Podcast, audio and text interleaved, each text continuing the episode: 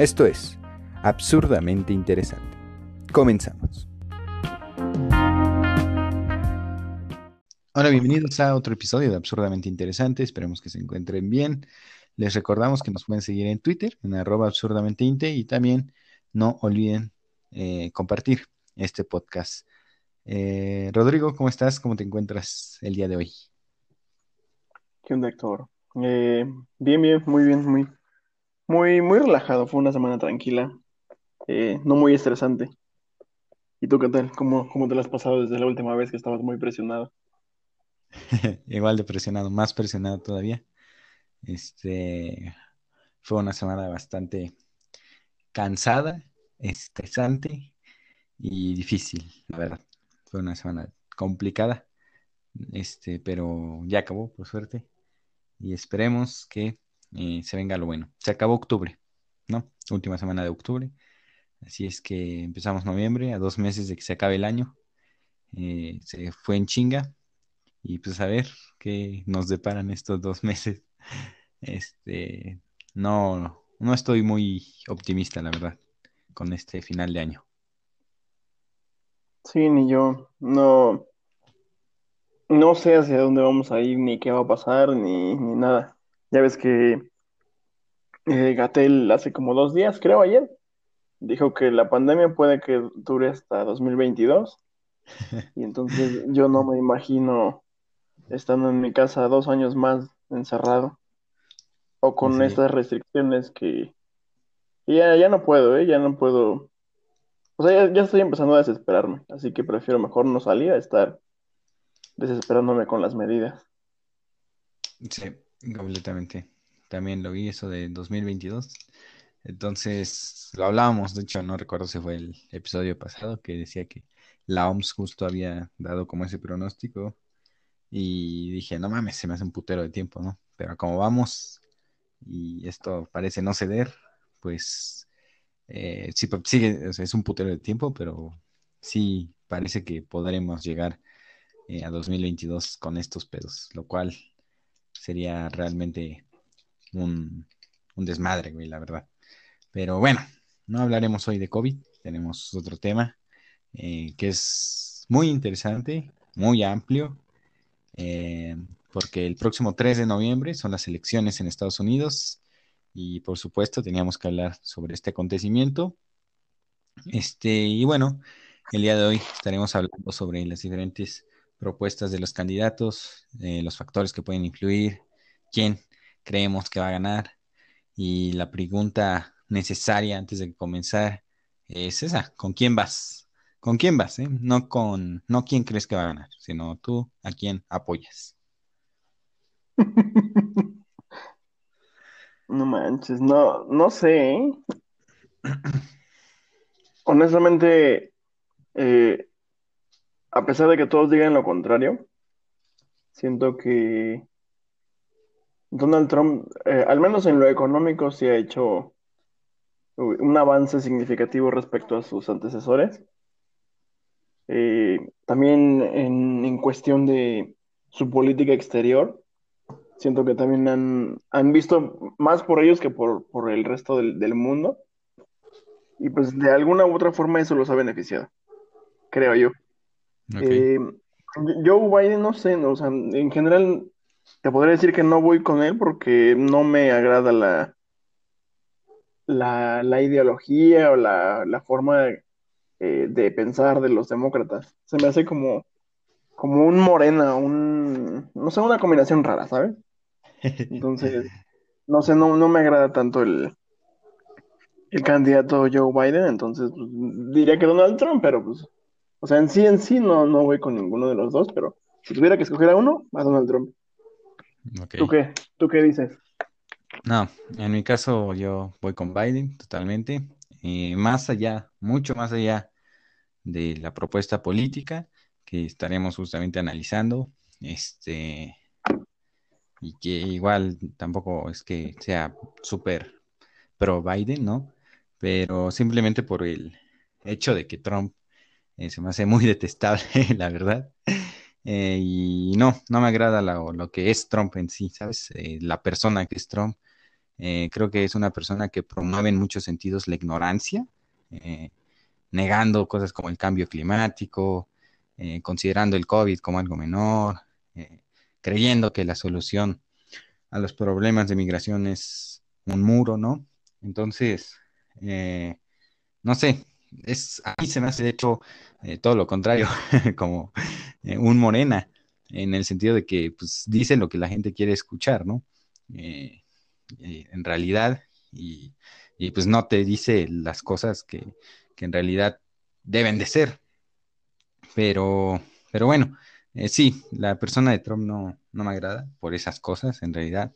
se me hace, pues, una persona que no va con, con lo que creo que que debe de representar a una persona eh, pues, igual eh, con poder y además eh, en esa posición en la que se encuentra él. pero bueno, eso es con quién vamos. Ahora sí, ¿quién crees que va a ganar? Pues prácticamente todo apunta a que va a ganar Joe Biden. O sea, ya yo como soy financiero, pues me la paso siguiendo los, los indicadores financieros, los mercados y prácticamente todo ya está alineado a que Joe Biden va a ganar. O sea, quizás no es el, candidato que los mercados y que las empresas preferirían. Ya sabes, porque va, él pretende eh, aumentar los impuestos, pretende, o sea, hacer una serie de, reformas y, y, medidas que son totalmente lo contrario a lo que, a lo que inició Donald Trump. Pero pues sí, o sea, es, casi evidente que Joe Biden va a ganar la presidencia el próximo, bueno, las elecciones del próximo 3 de, noviembre. ¿Tú? Lo mismo. Este, sí, yo creo y espero que gane Biden. Eh, de acuerdo a lo que he estado revisando estas últimas horas, en realidad literalmente estas últimas horas, este, pues Biden es favorito. Está viendo unas encuestas de El País fue el que las publicó y llevaba una ventaja de 17 de 20, es decir, de cada 20 encuestas, en 17 ganaba, ¿no? Pero bueno, lo mismo se comentaba con Hillary y al final sabemos cómo terminó. Así que en realidad tampoco es algo seguro. Sin embargo, y a diferencia de lo que fue el escenario con Hillary, en este caso creo que Trump eh, lo afectan varias cosas. Una de ellas es que Estados Unidos es el bueno, sí, hay toda una serie de factores que se han venido dando y, uno de ellos es que Estados Unidos es el país con el mayor número de muertos infectados por COVID, 9 millones de infectados y 229 mil muertos, ¿no? Eh, lo que le afecta mucho, demostrando pues la pésima gestión del mandatorio, del mandatario, perdón, respecto a este tema. También otro de los factores que pues, en los últimos meses lo han afectado son las múltiples manifestaciones que han habido eh, por hecho de racismo y que al final eh, mucho se ha culpado a Trump y de su discurso de división, su discurso contra eh, la migración, claramente su discurso en favor de, se dice ahora sí que los blancos estadounidenses. Entonces, bueno, estas manifestaciones y todo lo que hubo alrededor de ellas, lo que ha venido dándose alrededor de ellas, pues también me parece que es un factor decisivo y que claramente podría pesarle bastante a Trump, en especial porque pues siendo Trump tampoco, digamos, supo manejarlo. Eh, de hecho, amenazó con enviar al ejército y, se peleó ahí también con los estados porque decía que no lo controlaban. Eh, se lo tuvieron que llevar en un búnker porque hubo manifestaciones en Washington. Eh, la Casa Blanca apagó las luces. Entonces, bueno, eh, también creo que no ha sabido lidiar con eso. Y además de eso, pues la cantidad de escándalos en las que ha estado sumido bajo su mandato, desde el posible impeachment, ¿no? Eh, por la llamada con su homólogo, el presidente de Ucrania, Volodymyr Zelensky, los documentos también filtrados, sus impuestos no declarados, ese también es otro tema que, pues ahí le, podría pesar. Y, eh, por supuesto, la supuesta injerencia de Rusia en las elecciones pasadas. Entonces, creo que estaba leyendo y pues estos son como los, los principales temas que le pesarían y que claramente le siento, le podrían robar, o le van, más bien, porque yo sí creo que va a perder, le van a quitar la posibilidad de reelección. A su favor tiene que le toca, o sea, a favor de Trump, eh, le toca contra un candidato, un candidato MIT, así lo voy a llamar, güey. Aquí lo vivimos en México. Es como el MIT Biden en Estados Unidos, en el sentido de que, eh, no sé, es un hombre que no transmite, que no genera, que, no muestra liderazgo en realidad, que lo ves y, no sé, no tiene ese, eso que sí tiene Trump, güey, que, que en el discurso, a pesar de que muchas veces diga eh, cosas, pues, eh, que no son verdad o, como decía, que es lo que al final la gente quiere escuchar, es muchísimo más eufórico en su discurso, es una persona que mueve muchísimo más, tipo AMLO, ¿no? Este, y en cambio, Biden se ve más como un hombre que no transmite, que no genera, que es difícil inclusive como imaginártelo en la, en la presidencia, porque lo ves como, no le ves ese liderazgo que creo que, pues sí, muchas veces en la política influye para al final, al final, este, terminar decantándote por un, por un candidato. Entonces, sinceramente, por personalidad y, tomando únicamente la personalidad, pues Trump es, es muchísimo más imponente, es, un hombre que sí lo ves ahí y que sí te lo imaginas, sí, sí dices, bueno, este hombre sí va a ser presidente. En cambio, Biden, eh, no, no me lo imagino así. Creo que es un hombre que no transmite y creo que es un hombre que, que le falta, ¿no? A diferencia, por ejemplo, igual de Obama, que claro que te lo imaginabas y, y es un, bueno, fue un presidente y es un político que si transmitía, Biden siento que no tiene esa chispa simplemente y, y, pues a ver eh, qué es lo que termina influyendo más este, y a ver si, si logra robarle ese deseo de reelección a, Trump. Sí, totalmente, y con la importancia que tiene en la política la, la percepción y la imagen y el arrastre que tengas con la gente, la empatía y demás. Eh, creo, creo que con Joe Biden va a pasar algo similar como pasó aquí con, con AMLO. Debido al hartazgo y debido a pues, diversas situaciones internas en los países, eh, la, ciudadanía, la ciudadanía va a optar por votar por lo que es diferente a lo que están viendo actualmente.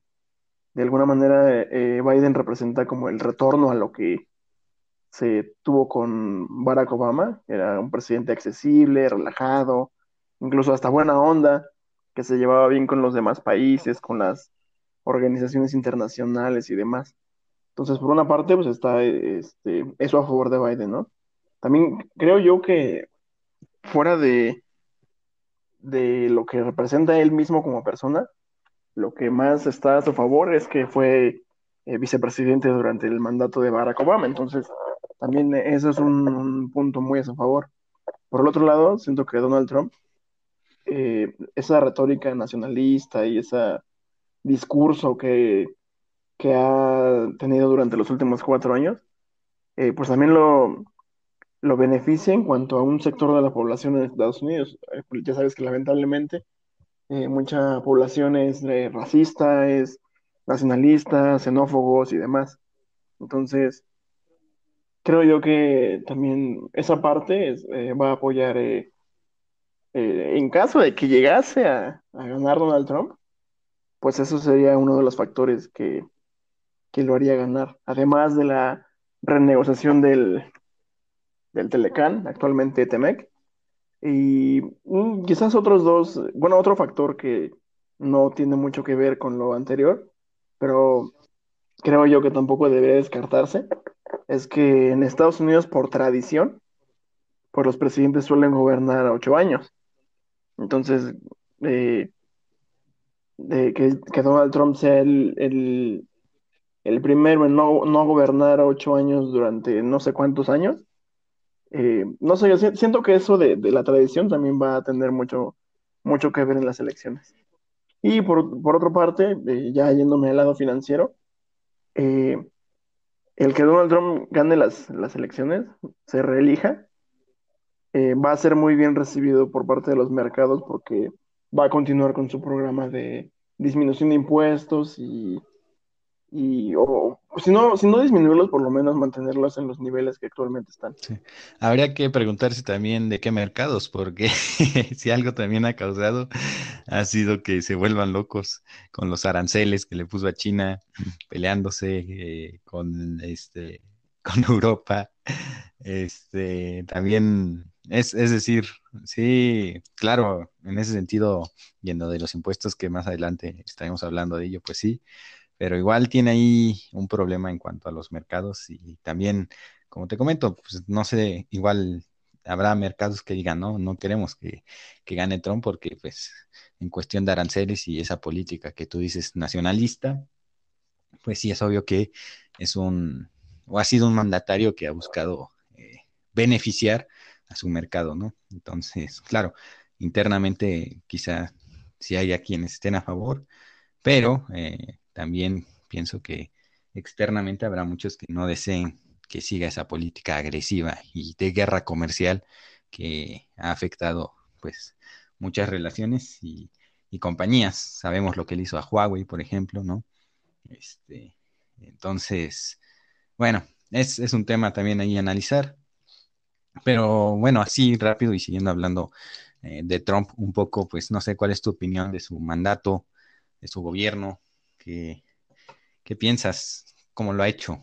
¿Crees que, crees que fue eso, que es más bien un discurso, palabras bonitas, palabras que enamoran a la gente? Decirle lo que quiere escuchar, ¿crees que sí ha sabido y sí tiene claro lo que Estados Unidos necesita en el momento? ¿Crees que es el, el líder o ha sido el líder que Estados Unidos ha necesitado en estos últimos años? Mm, quizás recientemente no.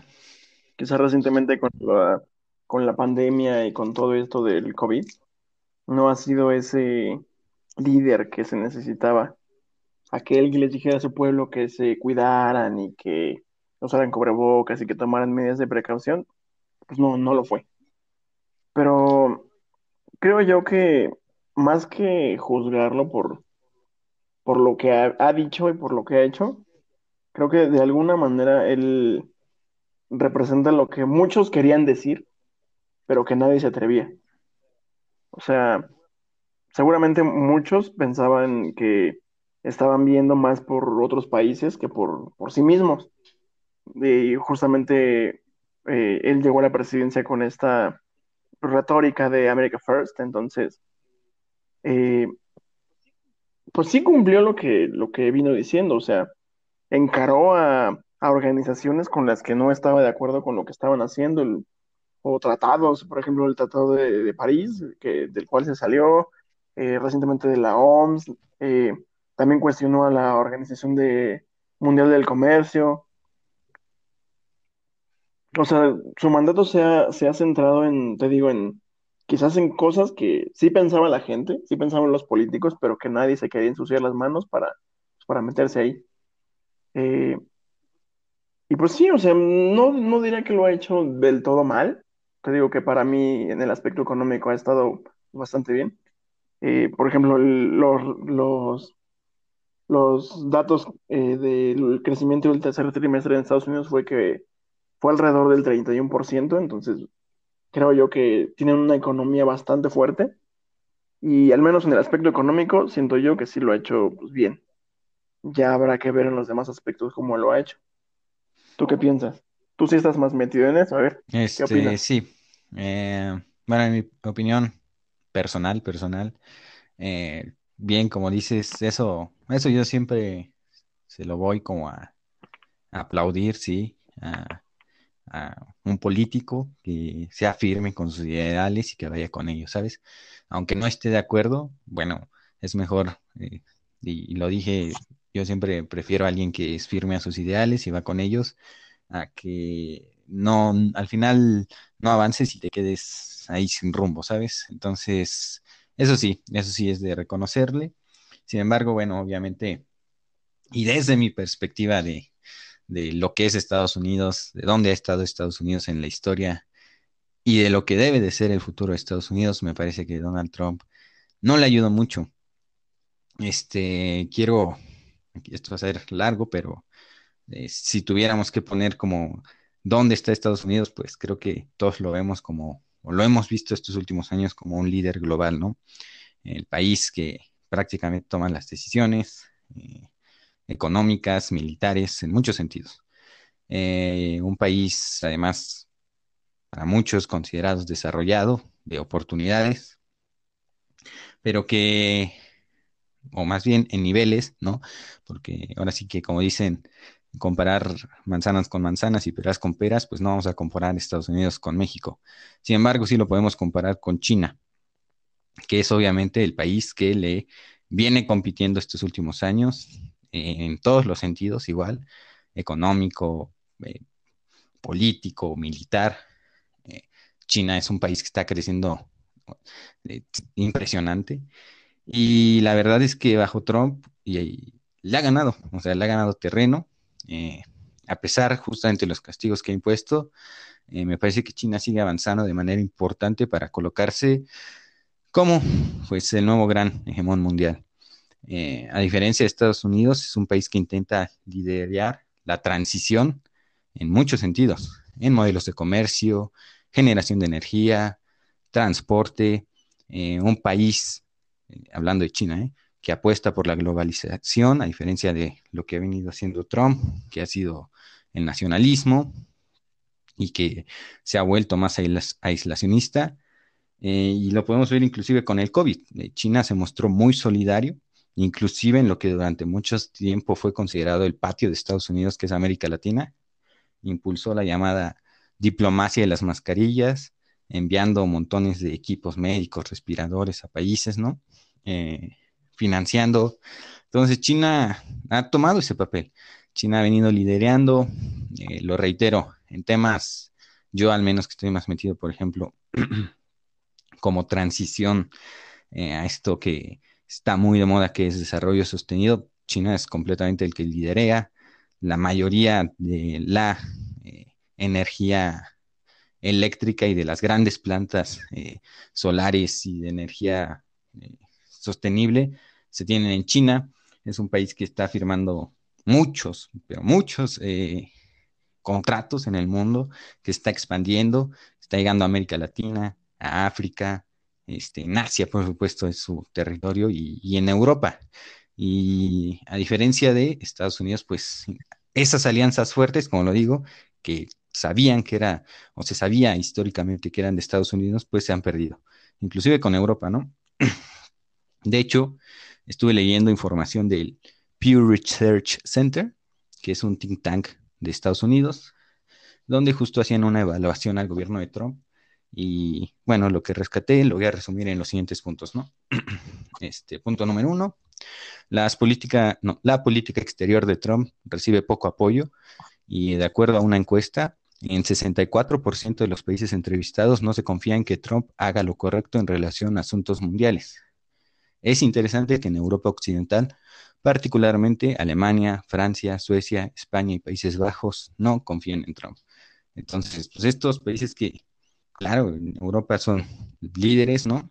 Alemania y Francia, que liderean, este, porque ya ni siquiera Reino Unido, que ya se salió de la Unión Europea, este, Alemania y Francia no ven y obviamente no apoyan eh, a Trump, ¿no? Ha tenido muchos, muchas fricciones ahí con esos países, con la Unión Europea, que era un aliado estratégico de Estados Unidos y que, bueno, Trump parece que vino a, a tirar eso, saliéndose el Acuerdo de París, eh, de varios acuerdos importantes. Entonces, bueno, eso se rechaza y también aranceles que les ha impuesto. Eh, justo ese es otro de los puntos. Hay un rechazo general a aranceles, el retiro de acuerdos internacionales sobre cambio climático y el muro fronterizo. Eh, también se rechaza el retiro del acuerdo de armas nucleares con Irán, el traslado de la Embajada de Estados Unidos a Israel y, dentro de los pocos puntos positivos que que sí se le reconoce su acercamiento con el líder norcoreano Kim Jong-un, que a pesar de que iba bien, pues ya igual se rompió completamente este último año. Este Trump eh, incluso ha recibido menor aprobación mundial que eh, otros líderes como los de China y Rusia. Entonces se encuentra De acuerdo a, la, esta encuesta y a la aprobación de líderes mundiales, se encuentra debajo de este, líderes como el de China y Rusia. En temas de migración, uno de los más importantes es la cancelación del programa DACA, que brindaba residencia a unos 700.000 inmigrantes que entraron, a, que entraron a Estados Unidos siendo niños. Este, esto, al final, el, un juez, me parece, sacó una resolución para que el programa siguiera. Sin embargo, bueno, Trump sigue con el deseo de acabar con este programa y es otra de las, pues, cuestiones que más se le critica. En 2017 finalizó la reforma fiscal que reduce drásticamente los impuestos para las empresas y muchos estadounidenses. Sin embargo, se calcula que el costo total de los cambios fiscales será de 1.5 billones en 10 años. Eh, en temas de economía, bueno, lo que bien rescatabas, Trump ahí es donde más puede presumir, logrando la reducción del desempleo de un 4.8% a un 4.1% y el PIB alcanzando el 3.2% en el tercer semestre, en el tercer trimestre de 2017, que es su punto más alto desde 2015. Este, a pesar de ello, también eh, muchos eh, han atribuido estas mejoras en la economía no a las políticas de Trump, sino a las políticas que se habían impulsado desde el gobierno de Barack Obama. Este, entonces, pues así es, es como un análisis que tengo, ¿no? De, que encontré del gobierno de Trump. Y como te comento, siento que, no sé, también depende mucho de a dónde quiere ir los estadounidenses, obviamente. Eh, y es lo que digo, esta es la percepción que se tiene en Estados Unidos por su historia, por lo que sigue representando y por lo que se creería que en un futuro, porque siempre esperas que pues el gran imperio se mantenga, ¿no? Sin embargo, sí siento que sí siento que ha eh, perdido pues eso y que le están ganando terreno. China eh, le está ganando bastante terreno y, de hecho China parece querer tomar ahora ese liderato y, ser el país que eh, se convierta en el gran hegemón y, que, y que desplace a Estados Unidos. Y frente a eso, Trump ha parecido más bien ceder que, que realmente luchar frente a ello, porque, como lo reitero, pues se ha peleado con los puntos fuertes que, históricamente Estados Unidos prácticamente desde la Segunda Guerra Mundial había logrado en Europa, en América Latina. Eh, América Latina cada vez sí, inclusive parece eh, más cercano a veces con, con China y, Europa también por ahí peligroso porque eh, hay países que, que, empiezan a ver mejor a China que a Estados Unidos. Este, no sé qué pienses de todo esto. Pues parecía ser que Estados Unidos está quedando solo, ¿no? O sea, finalmente las políticas de, de aislarse, de separarse, de romper relaciones, pues ha estado funcionándole porque sí se ha estado quedando solo, se ha estado quedando fuera de acuerdos, se ha estado quedando fuera de, de, de, tratados. Y, y, quieras o no, debido a la presión política que ofrecen, que, que ofrecen, que ejercen otros países en ciertos terrenos o en ciertos ámbitos de la economía, eh, pues es importante que debía haberlo mantenido y, sin embargo, pues ha preferido ver hacia adentro de su país, que no está mal, no está mal porque, de nuevo, eh, cualquier ciudadano de cualquier país preferiría que su presidente viera primero hacia adentro que hacia afuera. Pero pues sí, o sea, también es importante mantener el, liderazgo de, en, en, todos los ámbitos en los que los tenían, en el ámbito militar, económico, político, diplomático. Y, y creo, creo que justamente es ahí en donde Joe Biden puede tener una gran ventaja, porque igualmente yo estaba leyendo acerca de sus propuestas y hablando específicamente de, de política exterior, el, a él sí parece gustarle tener fuertes relaciones eh, con, el resto del mundo, no nada más de siguiendo la ideología de America First, sino de ganar, ganar. O sea, me, Joe Biden parece intentar o pareciera que cuando llegue a la presidencia va a tirar todo lo que hizo Donald Trump a la basura, o sea, va, va a regresar a la a la OTAN a establecer un orden o a relacionarse nuevamente con los países a los que en algún momento se le hizo la espalda. Y, y pues sí, o sea, prácticamente eh, Joe Biden ya se comprometió a deshacer algunas eh, acciones que ejecutó el presidente Donald Trump y para volver a poner a Estados Unidos al, a la cabeza o con el liderazgo, liderazgo del mundo que tenía. Sí, eh, sí, es obvio que aquí es un poco así. Eh, llega uno a destruir completamente lo que el otro había hecho y llega otro a destruir. Eh, al final tampoco está bien eso porque nunca terminas de avanzar, ¿no? Después llega otro y destruye toda tu visión, tus cuatro años empeñados, este, y entonces al final pues tampoco obtienes resultados. Este, aquí me parece interesante, no sé tú, tú de qué visión eres más, es decir, eres más de esta visión de todavía la globalización, crees todavía en la cooperación, en los acuerdos comerciales, que de hecho fue lo que Estados Unidos creó, fue su creación eso. Eh, ellos son prácticamente los que impulsaron eh, gran parte de estas organizaciones eh, instituciones comerciales y, fueron los que le enseñaron al mundo un poco de esto, ¿no? Entonces, ahora es extraño ver que pues, este país lo rechaza o parecía rechazarlo y, se quiere aislar. No sé tú de qué visión eres más, esto no, nada más, eh, para saber tu opinión.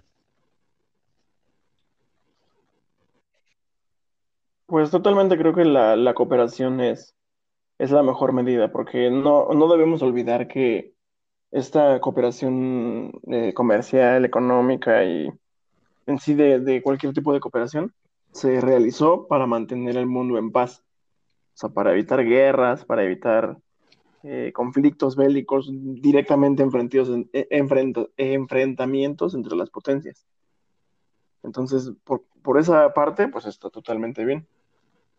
Pero creo que este sistema o esta creación ya ha llegado a, su fin, o sea, el mundo sí está en paz, relativamente, pero hay demasiadas presiones que lo económico, lo político o lo bélico han, han generado que, el mundo ya esté, o sea, muy tenso. Entonces no sé si, si el futuro del mundo siga siendo eh, establecer relaciones comerciales y políticas eh, con, el resto del mundo mediante tratados y demás, o ya haya llegado un momento en el que muchos países vayan a voltear a ver hacia su interior en lugar de estar viendo hacia el exterior. Pero sí, o sea, totalmente soy de la creencia de que es mejor cooperar en el mundo para mantener la paz y evitar conflicto lo más que se pueda, a a estas eh, rivalidades y, y, guerras latentes en, el mundo. ¿Tú? Bueno, este, al final creo que esto es, o este sistema es mejor para todos, con sus defectos, sí, pero al final, eh, pues es mejor para la humanidad en general, me parece. Y ojalá y se mantenga y no queramos volver a aquellas épocas de aislamiento y de competencia y, y, de guerra. Creo que sería lo peor que nos podría pasar. Eh, pero bueno, muchos ven eso como algo prometedor, no sé por qué. Es este, al final el anhelo del pasado. Ahora sí vamos a hablar un poco sobre las principales propuestas dentro de lo que se ha venido mencionando en los debates. Y por supuesto, uno de los temas que tenía que salir, porque es el tema del momento y es un tema que ha paralizado al mundo y afecta a todo el mundo, es el coronavirus, ¿no? Este, entre las principales propuestas, eh, voy a ir viendo, no, no las tengo como tal eh, redactadas, pero encontré un eh, archivo de la BBC, que es la BBC, entonces seguramente sabemos con quién va, ¿no? Pero de todas maneras me pareció bastante interesante, traía estos temas y te desplegaba como lo que habían mencionado en los debates. En tema de coronavirus, pues bueno, Trump en su posición, lo que menciona es que no hay que tenerle miedo, eh, no busca ordenar el uso obligatorio de mascarillas y continúa con su retiro de Estados Unidos de la Organización Mundial de la Salud. Por su parte, eh, Biden promueve el uso de mascarillas, dice que tomará todas las medidas necesarias para que éstas se usen eh, y busca revertir la decisión de Trump de que Estados Unidos saliera de la Organización Mundial de la Salud. Eh, ¿Qué opinas y qué piensas de cada una de estas propuestas? Bueno, pues como ya se había dicho, eh, hablando específicamente de la pandemia, eh, Donald Trump no ha sido el, el presidente que mejor ha sabido manejar esta situación. Y quizás por imagen, pero muchos presidentes no, no utilizan el cubrebocas y él es uno de ellos. creo que también tiene que ver con esta imagen que quiere guardar sobre sí mismo de una persona firme, una persona que no tiene miedo y demás. Entonces, considero que es por eso que ha tomado esta postura de eh, promover que no se le tenga miedo, promover que, bueno, no promover que no se use el cubrebocas, pero pues él no usa cubrebocas y de alguna u otra manera la gente lo toma como un ejemplo. Y, o sea, totalmente mal, mala estrategia y por parte de Joe Biden, pues no le quedaba otra, o sea, tenía que, que, liderar la, la, la, postura de que se tiene que usar cubrebocas, mascarillas, se tienen que tomar las medidas eh, de prevención al pie de la letra para evitar más contagios y más muertos en ese país. Y algo que me parece totalmente positivo es que él sí menciona que se le debe hacer caso a la, a la ciencia, a los científicos, a los médicos que están en, los laboratorios y demás investigando todo esto para, pues, para poder salir, porque te digo, Donald Trump no ha sido el, el que mejor ha sabido llevar esta situación en su país. Completamente, sí. Este, ¿le va a costar la presidencia el COVID a Trump? Esta mala gestión que ha tenido sobre el COVID, los muertos, los infectados, que Estados Unidos, pues siendo un país, o siendo el país que es, sea el país número uno en muertes e infectados? ¿Le va a costar eso a Trump la presidencia? ¿Crees que sea el factor decisivo o no? Pues yo creo que es la cereza del, pastel, ¿no? O sea, ya ha tenido una serie de factores que quizás habían molestado al electorado y a, la ciudadanía, pero esta mala gestión creo que es lo que vino a detonar pues la pérdida de la presidencia. Sí, creo yo también que sí va a ser un factor muy importante, que los medios, por supuesto, pro, que en realidad son la mayoría, pro Biden, le han sacado y le seguirán sacando mucho jugo, ¿no? La mala gestión que ha tenido sobre la, la, eh, la epidemia y al final, pues eso, lamentablemente los números no, no mienten y sí lo ha hecho muy mal y se ha puesto, me parece, en la o ha tomado una postura muy necia en un tema pues en el que simplemente eh, creo que no puedes ir contra, o sea, ir contra la ciencia en estos momentos y es lo que decía que no me agrada de su persona, como muchas veces promueve la ignorancia, entonces eso, mm, no, no sé, sí siento que, va a ser decisivo en las próximas elecciones, pero ya veremos. ¿Tienes algo más de respecto a este tema del COVID? ¿Algo que decir para las elecciones? Mm, del COVID no, pero sí que tiene que ver con el sector salud. Eh, yo también estuve leyendo y aquí algo muy interesante es la postura que tiene cada uno sobre el aborto.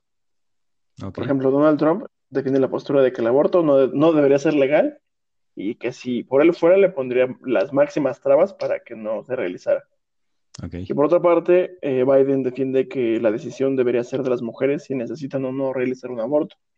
Entonces creo que también este eh, factor que tiene que ver con igual con el tema de salud también va a jugar un tema decisivo porque mm, como que en Estados Unidos viene una corriente liberal y, y, y millennial, por llamarla así, en el que están a favor de muchísimas cosas que los republicanos, que son habitualmente considerados como los conservadores, eh, pues no están de acuerdo.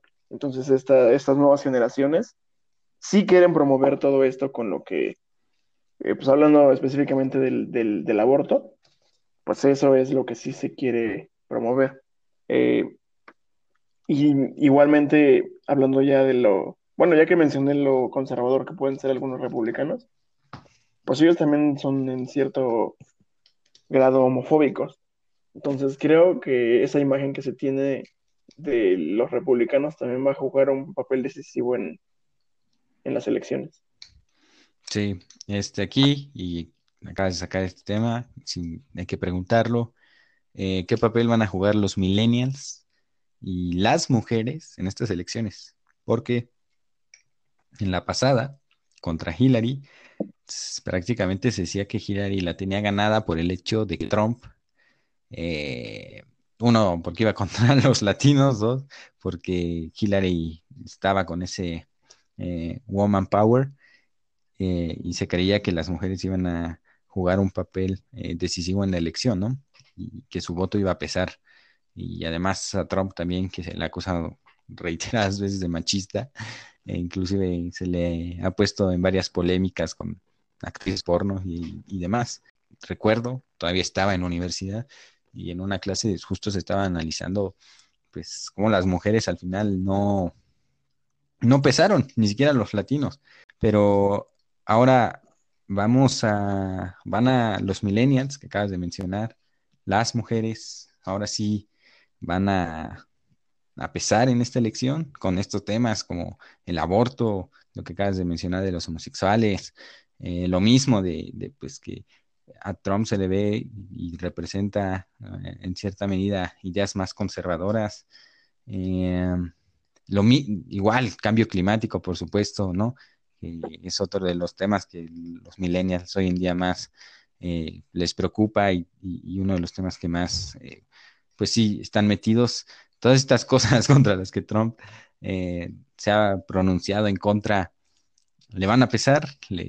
ahora sí, ¿crees que este, este, este, sector, estos sectores pesen en las elecciones? Pues yo creo que sí, definitivamente. Eh, mucha gente que nunca había votado va a salir a votar y mucha gente que le daba igual, igual va a salir a votar porque te digo que ya deben estar hartos. O sea, quizás ya se hartaron de, de que Estados Unidos prácticamente haga el ridículo a nivel internacional o, que algunas medidas que ha estado tomando el gobierno hayan afectado su integridad. Pero sí, totalmente, totalmente. La, el peso de las mujeres, de los latinos, de las comunidades afroamericanas, que debido a, al racismo, pues pudimos ver la muerte de, no recuerdo su nombre, pero... George Floyd. El que fue, ándale, el que fue eh, pues, prácticamente asfixiado por un policía. Entonces, todas esas, eh, por llamarlo de, alguna forma, minorías, pues ahora sí van a pesar y por supuesto el, eh, las generaciones que vienen más jóvenes, los millennials y los, los nuevos votantes, van a jugar un papel decisivo en las elecciones. Sí, también. Eh, definitivamente creo que, que ahora sí se va a, ver reflejado ese voto. Este, y más, va a ser un voto un poco siento más que porque apoyen a Biden, va a ser un voto de castigo, ¿sabes? Es como de no apoyo a, no es porque lo apoya, sino es porque no te apoyo a ti, porque no apoyo tu postura y porque no apoyo la visión que tienes. Entonces, creo que ese va a ser el, voto en general que estaremos viendo en Estados Unidos, pero bueno, igual veremos, ¿no? Eh, como te digo, se creía mucho esto igual eh, en las elecciones pasadas y al final se dio la gran la gran sorpresa. Va a ser interesante, la verdad, eh, ver cómo se da y analizarlo. Eh, otro de los temas que se habló, América Latina, y ahí Trump buscaba priorizar el corte de flujo migratorio y evitar conceder el estatuto de protección temporal a los venezolanos. Por su parte, Biden busca aumentar la cooperación regional en temas que causan la migración, como la seguridad y la pobreza, eh, y ofrecer un fondo a Brasil para detener la deforestación en el Amazónica, uno de los temas importantes también. Eh, y él, por supuesto, eh, busca promover el Estatuto de Protección Temporal para venezolanos, ¿no? Entonces, bueno, América Latina, nuestra región, ¿Qué tal con estas propuestas? ¿Con quién vas? Pues es que, o sea, son visiones diferentes porque, o sea, Donald Trump está siguiendo su visión, America First, eh, fuera migrantes, fuera delincuentes, fuera violadores. Entonces, pues sí, o sea, tiene coherencia lo que eh, en algún momento mencionó con las propuestas que están en este momento. Y, y, pues, con Joe Biden te digo que no le queda más que, que estar del lado de, de, lo que Donald Trump está en contra, porque pues, debido al, número de, de, latinos y debido al, al, a la relación que se tiene con América Latina, pues es, es, es, de vital importancia pues pronunciarse a favor de, de más que frenar el flujo y, que se mueran y que se mueran de hambre y que regresen a sus países inseguros, pues eh, veo correcto que la potencia mundial eh, se involucre o proponga a estos países centroamericanos eh, medidas y apoye económicamente para, pues, para reducir ese flujo, pero no fren frenándolo, sino más bien resolviendo problemáticas de, de aquellos países como la delincuencia, narcotráfico, grupos eh, de choque, eh, guerrillas y demás. Entonces, pues sí, estoy de acuerdo con lo de Joe Biden, pero también estoy de acuerdo con lo de Trump, porque, una vez más, sigue con, o sea, es acorde y es coherente con lo que él ha venido eh, mencionando. Sí, ok, de acuerdo, igual. Este, igual, pues yo, es obvio que, que apoyo la política de, de, Biden. En política exterior, Trump, seguir con papel aislacionista, perdón, eh, contrario a militares en otros países y retirar de tropas de eh, países como Afganistán e Irak. Este, Biden, convertir a Estados Unidos en líder de asuntos globales, es decir, lo que hablaba un poco con lo de China, ¿no? A diferencia de Trump que parece renunciar y dejarle el camino libre a China, eh, Biden sí parece que quiere seguir o desea que Estados Unidos pues siga con ese imperio, ¿no? Ese poderío que, ha tenido. Entonces, eh, busca convertir a Estados Unidos o que Estados Unidos más bien siga siendo líder quizá recuperar esas relaciones que Trump rompió, eh, restaurar justamente la asociación con la OTAN, que eh, comentaba, uno de los grandes aliados históricos desde la Segunda Guerra Mundial de Estados Unidos.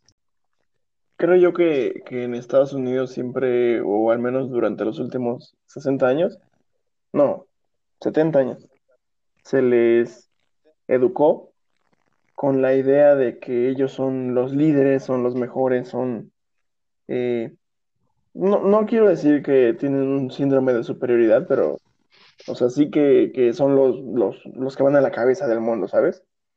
Entonces, creo que esa es una idea con la que están de acuerdo más, más americanos que con la idea de estar peleados con todo el mundo, porque finalmente un imperio no es imperio si no tienen a quién gobernar y a quién mandar y a quién, y quién les rinda tributo, ¿sabes? Entonces, creo que la, la, la, postura de Joe Biden es con la que más eh, ciudadanos se pueden identificar y que muy probablemente vayan a estar de acuerdo y vayan a votar por él. Ok, claro. Es, eh, sí, que lo muestran en su cultura, ¿no? Todas las películas que vemos, siempre es Estados Unidos el que salva el mundo, es Estados Unidos el que liderea, ¿no? Al mundo en, en los ámbitos y, eh, de libertad, eh, ¿no? También de libertades que se ganan derechos. Entonces, sí, claro, es una, es algo con lo que no solo los estadounidenses han, han crecido, el mundo ha crecido y es por eso por lo que decía, desde mi perspectiva de fuera, siempre he visto en la historia, en, en la cultura eh, popular, eh, que se tiene en el presente y, justo también por ello estamos haciendo hoy este episodio, pues Estados Unidos como un gran referente y como un país que siempre eh, ha estado y, parece ser el país que, o es, ha sido más bien el gran líder de global. Creo que creo que también puedo entender un poco a los que están en contra de este papel aislacionista, en el sentido de que, claro, pues también, ahora sí que, como dice eh, el tío Ben, de Spider-Man, con un gran poder viene una gran responsabilidad. Y por supuesto Estados Unidos también pues se ve involucrado muchas veces, muchas cuestiones, ¿no? Por, justo por ello. Y de hecho, será polémico, pero cuando se salió Estados Unidos de la, de la OMS, pues Estados Unidos es el país que más invertía en, eh, y, comparándolo igual con China, China no invertía prácticamente nada, mientras que Estados Unidos ponía gran presupuesto en mantener esa institución. Es el país que, nos guste o no, muchas veces las, las liderea, les dice cómo deben actuar, qué intereses son los que deben de proteger, y ahí es cuando la población pues normal no, no lo ve, pero al final estas instituciones y que Estados Unidos los mantenga, pues obviamente les da un beneficio, ¿no? casi siempre van a servir a sus intereses, es obvio, y, así es, funciona el mundo, nos gusta o no. Este, si eres el que más pone, pues muchas veces la balanza se va a eh, ir a tu favor. Entonces, este, bueno, eso en, en política exterior, en otro tema que es el que en protestas, pues Trump, ayudas económicas ante crisis de cortar el impuesto sobre el salario que financia la seguridad social y Biden extender el seguro de desempleo por COVID y aumentar salario mínimo, así como evitar recortes a seguridad social y aumentar impuestos a corporaciones. Este, ¿Qué te parecen estas propuestas? Pues creo que te, decía hace rato que, o sea, las propuestas están muy bien para los ciudadanos, para aquellos que quizás no pueden pagarse un seguro privado de la mejor calidad. Y, y en general está bastante bien para los ciudadanos, pero por otra parte, eh, pues quienes mandan son los, los grandes conglomerados, las, las empresas, los, los mercados financieros. Entonces, estas esas medidas, esas propuestas de, llevarlas a cabo, en el corto plazo no van a ser bien recibidas por, te digo, por los actores económicos más grandes. Pero pues a la larga eh, van a terminar beneficiando a, pues, a, los ciudadanos, que es finalmente por quien se gobierna, ¿no? Ok, pero en, hablando de las propuestas de Biden. Sí, sí, sí, claro. Sí, sí, sí, de las de aumentar el salario, evitar recortes a la seguridad social, eh, aumentar la carga tributaria, o sea, hablando específicamente de, esas. Ok, sí, sí, claro. Eh, sí, pues igual, posturas completamente diferentes. Este, aquí no sé por cuál, pues sí, creo que, la de Biden al final, este, creo que es importante que, y para eso está el Estado, ¿no? Para que se pueda tener cierta capacidad de seguridad social. Entonces, creo que sí, igual me, declinaría por esa. Eh, y pues vamos a ver, eh, igual, eh, cómo se van desarrollando. Comercio, Trump, imposición de aranceles, respaldo de Temec, seguir con la guerra comercial contra China y promueve compra de productos hechos en Estados Unidos. Biden, no apoya la guerra comercial con China, eh, se aprueba el TEMEC, eh, propone que todo lo adquirido por el gobierno debe de ser hecho en Estados Unidos. Este, y aquí, ¿qué tal? ¿Tú qué harías? ¿Se irías contra China en una guerra comercial? ¿O intentarías otros métodos? Eh, ¿También apruebas el TEMEC? ¿Qué piensas en comercio? Pues creo yo que, o sea, si lo que Biden está buscando es eh, colocar a Estados Unidos nuevamente en el liderazgo mundial. O sea, las guerras en este momento ya no son guerras militares, guerras eh, como eran antes. En este momento son guerras comerciales, guerras financieras. Y si pretende llevar a Estados Unidos al, al puesto en el que estaba de líder mundial, creo que debería reconsiderar su postura de la guerra comercial con China. Porque, o sea, él es el, China es el, rival a vencer en este momento. Y no puede haber dos líderes porque simplemente no se alinearían los intereses y, y el rumbo del mundo estaría prácticamente dividido nuevamente. Entonces, si realmente quiere posicionar a Estados Unidos como el, el, líder nuevamente, creo que esto de la guerra con China debería reconsiderarse. Y por parte de Trump, pues yo sí apoyo el, el TEMEC porque de alguna forma, bueno, no de alguna forma, más bien, el TEMEC busca eh, beneficiar a los trabajadores eh, mexicanos, mejorándoles el salario mínimo, mejorándoles las condiciones de trabajo y demás. Y de hecho, eso es uno de los grandes logros que se presume en la negociación de este tratado.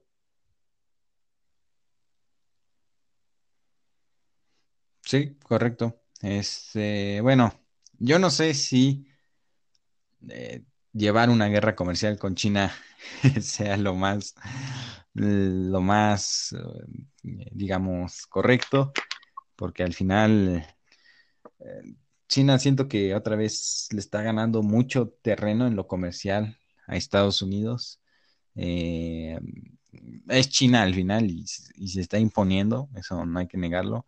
Sin embargo, sí podrías intentar eh, re- regular, ¿no? Eh, ciertas, sí, ciertas actividades que lleva, sin meramente entrar en una guerra comercial.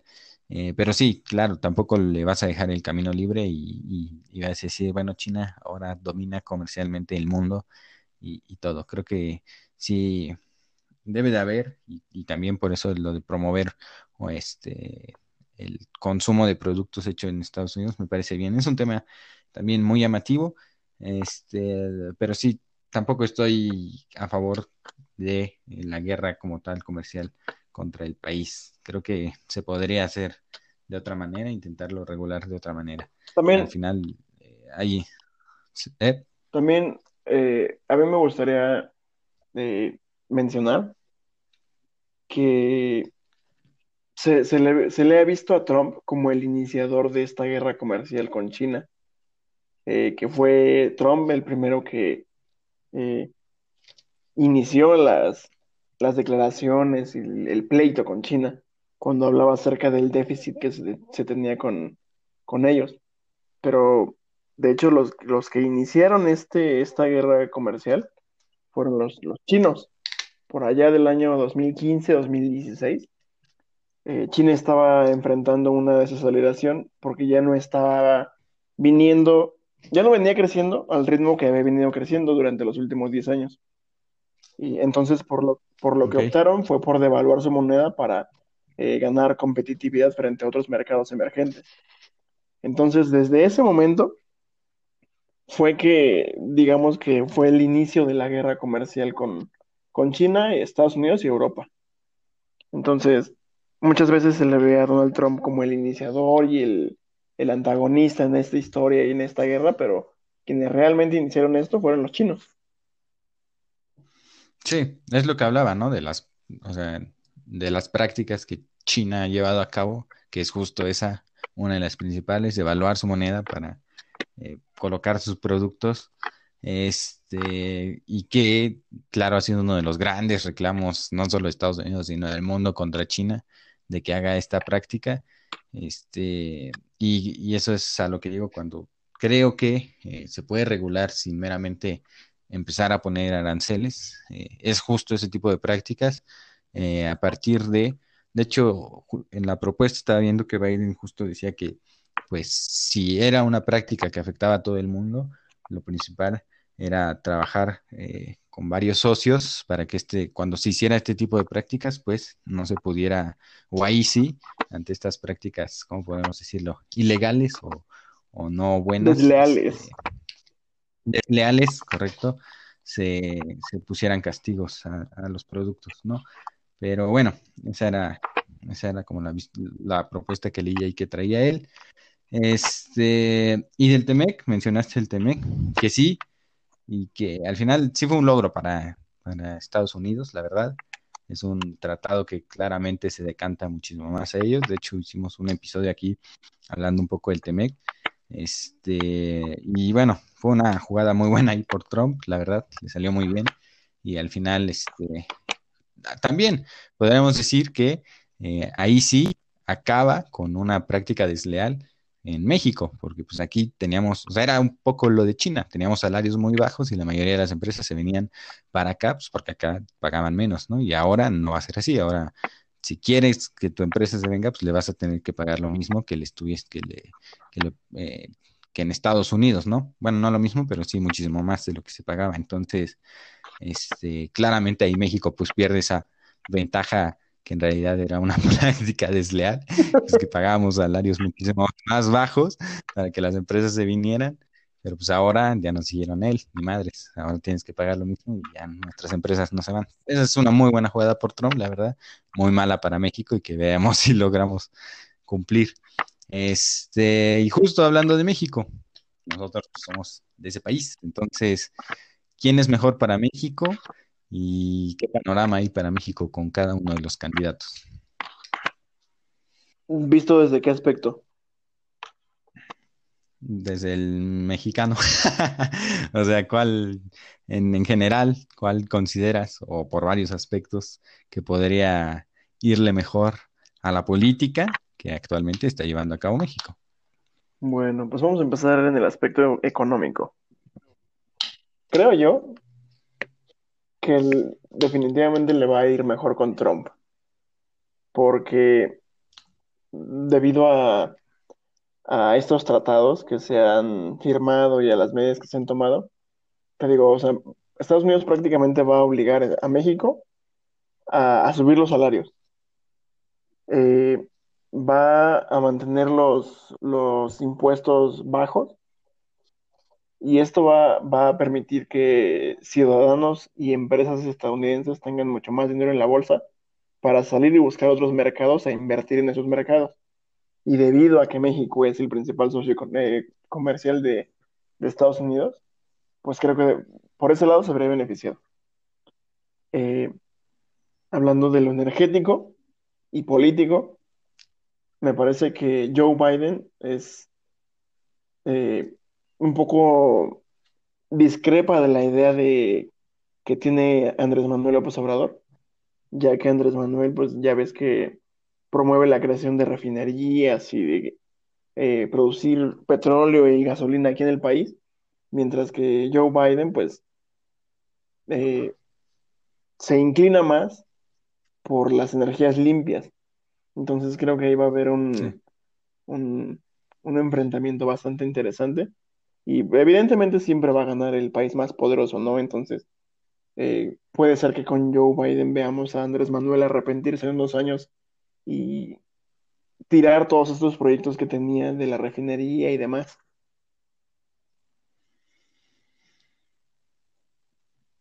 Sí. Yo no sé con quién le vaya a ir en tema energético ahora que lo mencionas mejor, porque de hecho estaba leyendo que muchos corporativos le estaban diciendo a Trump que México, por justamente intentar o promover su autosuficiencia energética, estaban incumpliendo, ¿no? El tratado, inclusive Temec. Entonces, ahí, pues, por una parte, si, si sigue Trump y, y, esto, o sea, y México, digamos, sigue impulsando esto, pues no les va a gustar, por ejemplo, a todas aquellas empresas que entraron a México con la reforma energética y que de repente eh, ya no se les está brindando lo que se les brindaba antes, ¿no? Y que ahora, por supuesto, igual se tiene una política muchísimo más nacionalista. Entonces, quizá ahí Trump igual, pues, eh, respaldando a, estos corporativos, nos, nos, nos, diga algo.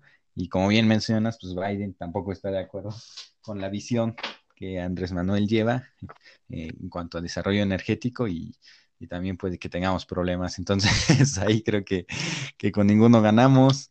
En comercio, este, bueno, en comercio en realidad no creo que haya mucho problema, pues el TEMEC ya al final está firmado. Este, entonces, me parece que al final, en realidad el problema más allá de, que gane, eh, o más bien del candidato que gane, el problema va a ser de México, de ver si puede cumplir con esto, ¿no? Porque eh, veía y un análisis que decía México va a poder cumplir con los salarios que está pidiendo, es decir, vamos a poder, las empresas van a poder cumplir eso y además si ahora este, México ya eh, o ya no existe esa desventaja en salarios, pues para que se va a venir una empresa acá. Eh, ¿Por qué una empresa en Estados Unidos donde ya no tiene que pagar, este, donde ya tiene que pagar igual salarios altos, ¿por qué decidiría venirse a México, no? ¿Cuál sería su beneficio al final? Si se puede entonces ya producir en Estados Unidos y quedarse perfectamente en Estados Unidos. Entonces, más bien México, uno va a ver, va a tener que ver si puede cumplir con eso de los, de los salarios, aumentarlos, y otro va a tener que crear nuevas ventajas competitivas porque si no, pues sinceramente yo también como empresario de Estados Unidos diría, güey, ¿para qué voy a ir para allá? Este, aquí, este, al final, esa ventaja ya no la tiene, allá hay inseguridad, aquí estoy en mi país, este, todo es más bonito, entonces, sinceramente, yo también como empresario diría, pues, ¿por qué, por qué me, este, me iría a invertir a México? Pero bueno, ese es otro tema, ¿no? Y... Y claro, el tema, el otro tema importante, pues el de el de migración, que Trump va a pues, seguir con su postura y Biden al final, este, digamos que va a ser muchísimo más, o sería muchísimo más pasivo, eh, pero pasivo eh, de mentiras, ¿no? Porque igual sabemos en Obama hubo muchísimos deportados eh, y, traía un discurso muy bonito en cuanto a migración, pero también hubo mucho, mucha deportación y, hubo hay varias cuestiones que, se le recriminan hasta el día de hoy. Entonces, bueno, también eh, creo que lo único que cambiaría sería el tema del muro y que, eh, aunque existiese o no, pues vamos a, seguir teniendo el mismo problema, solo que ya no escucharíamos más sobre un muro y pues, estaríamos muy acostumbrados a lo que ha venido pasando en los últimos años y seguirá seguramente pasando este, durante los siguientes años. Entonces, bueno, eh, creo que eso es principalmente para México. La verdad, mm, no sé, creo que con los dos, eh, en este momento México depende más de México que de otro país. Es este, un poco lo mismo que, comentaba con Estados Unidos y con Trump. Eh, yo sí siento que debemos de tener muchísima más visión hacia adelante y hacia una transición. No podemos seguir en el pasado. Este, y que pues, el mundo está avanzando y si nos quedamos, cuando los intentemos alcanzar, va a ser demasiado tarde. Y al final también por eso nunca salimos del hoyo, porque en, lugar de innovar y intentar ir actualizados, al final de cuentas, en realidad eh, estamos viendo hacia atrás y con lo del TEMEC, pues iba a ser todo un tema, porque como te digo, ahora cuál va a ser la ventaja competitiva de México, es decir, qué es lo que, y es lo que hablábamos en el episodio que hicimos, qué es lo que México va a ofrecer, qué es lo que México va a decir, bueno, mira, güey, tengo esto, este, ven, destruye, ok, vamos a dejarle, porque también tiene temas en medio ambiente, es decir, es un tratado que sí regula muchas cuestiones, que, tampoco es como, ven, contamina mis ríos, o sea, no, vas a tener que ser un país que le va a tener que meter coco para atraer a estos nuevos capitales, porque si no, pues, ¿cuál sería, eh, digamos, eh, pues sí, o sea, ¿por qué te gustaría invertir, no? Eh, al final, pero bueno. Todavía tenemos la, la, ventaja de localización. Si está en México, pues puede exportar hacia Centro y, la, y Latinoamérica. Sí, la geografía, ¿no? Sí. Sí, puede ser. Eh, también, este, una cuestión. Ya veremos, igual. No sé si, si sea su mercado más fuerte también Centroamérica. Este. Ah, y pues eso, no sé si tengas comentarios, eh, algo más que, que decir. Pues me parece que no, ya, ya dijimos lo que, un poco de la evidencia que se tiene hasta el momento. Y pues lo único que podemos hacer es esperar al martes, esperar los números, a ver quién, quién gana, a ver si nuestros pronósticos fueron correctos y los pronósticos de las eh, encuestas, de los estudios, de los, de los de las universidades, de los centros de análisis. Y ya veremos si, si Biden toma posesión o si tenemos cuatro años más de Donald Trump. Sí, así es. Igual la próxima semana, dependiendo de quién gane, estaremos haciendo un episodio hablando ya del presidente que ganó viendo un poco el panorama, eh, cómo se desarrollaron también las elecciones. Por ahí se dice que Trump podría ponerse en una postura de no reconocer. No creo que lo haga. Sin embargo, bueno, eh, se, dice que podría tomar esa postura. Esperemos que también todo se lleve eh, en paz y tranquilidad, güey, que no haya problemas. Eh, han estado también tensas luego las cosas, pero, pero esperemos que todo se desarrolle bien. Y pues a ver, a ver quién gana y a ver quién es el líder de Estados Unidos por los próximos cuatro años y que dependerá mucho también. Eh, creo que estamos, el mundo está en un proceso de transición, el COVID en este, en este punto como que ha dado ese salto, ¿no? siento que el mundo después de esta pandemia eh, sí va a tener un gran cambio, entonces el presidente que, que llegue, pues al final sí creo que eh, será mucho en lo que Estados Unidos puede ser los próximos años, ¿no? Entonces, eh, vamos a ver, vamos a ver. Esas son unas elecciones muy importantes. Y pues esto creo que fue todo por este episodio. Esperemos que les haya gustado. Y gracias por escucharnos. Nos vemos la próxima semana en otro episodio absurdamente interesante. Gracias y hasta luego. you